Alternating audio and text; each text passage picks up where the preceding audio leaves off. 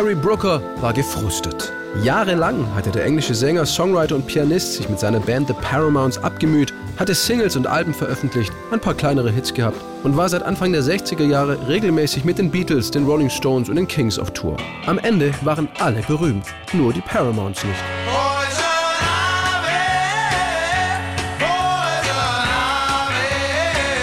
Gary Brooker hatte danach keine Lust mehr, Musiker und Künstler zu sein. Er wollte alles hinschmeißen. Bis er den Texter Keith Reed traf, der ihm regelmäßig seine Lyrics schickte, die alle von Tod, Sex und Gewalt handelten. Das passte so gar nicht in den Summer of Love 1967, in dem es um Frieden, Gewaltlosigkeit und freie Liebe ging. Ein Songtext aber blieb hängen bei Gary Brooker. A Whiter Shade of Pale. Grob übersetzt, eine noch blassere Version von sowieso schon blass.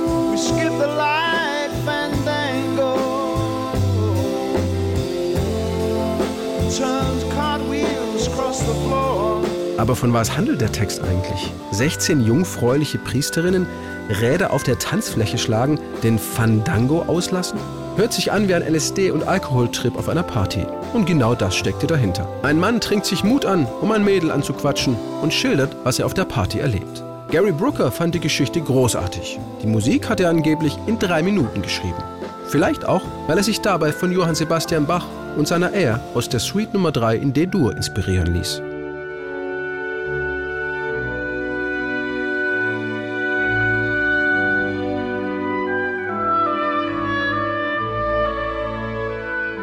Das Problem war, Gary Brooker hatte keine Band. Eilig trommelten er und Keith Reed über Zeitungsannoncen ein paar Musiker zusammen und nannten die neue Gruppe Procol Harum. Wenig später gingen sie in die Olympic Studios in London. Am Schlagzeug Session Drummer Bill Aden, an der Hammond-Orgel Matthew Fisher, dazu die bluesige Gitarre von Ray Royer und Bassist David Knights, der zur feierlichen, von Matthew Fisher komponierten Orgelmelodie einfach den Basspart aus der Bach-Kantate Vergnügte Ruhe, beliebte Seelenlust spielte, was wunderbar passte.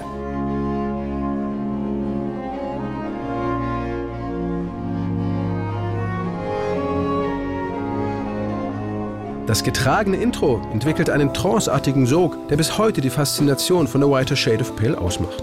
Die einzige Frage, die noch übrig war, wer sollte das Stück singen? Gary Brooker wollte eigentlich nur ein paar Klavierläufe beisteuern. Am Ende ließ er sich dann doch überreden und sorgte mit seinem souligen Gesang für einen spannenden Kontrast zu den geheimnisvollen Lyrics und dem klassischen Arrangement des Songs.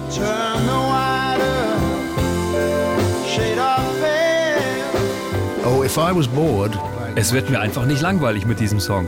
Außerdem ist es meistens das Einzige, was die Leute von uns kennen. Ich kann sie schlecht heimschicken, ohne ihn gespielt zu haben.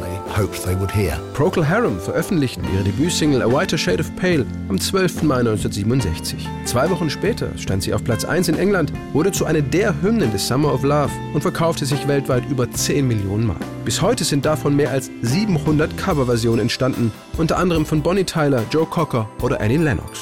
Für sie ist A Whiter Shade of Pale einer der mystischsten und surrealistischsten Songs der Popgeschichte und es war die erste Platte, die sich die Ex-Eurythmics-Sängerin als Jugendliche gekauft hatte. The very first record I ever bought with my hard-earned cash was A Whiter Shade of Pale. It's just one of the most mystical, surrealist musical pieces of all time.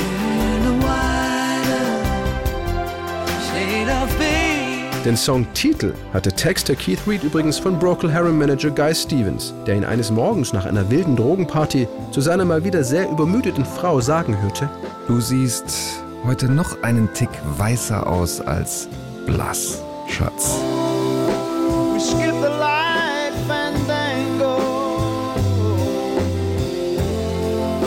Turns cartwheels across the floor. Was feeling kind of seasick.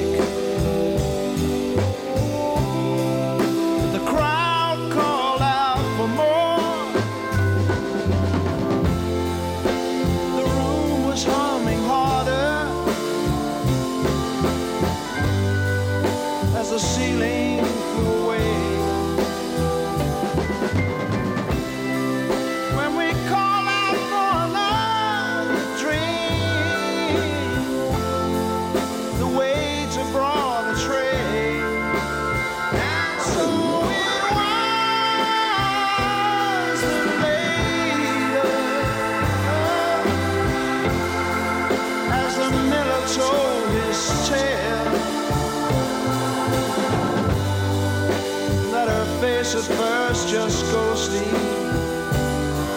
Turn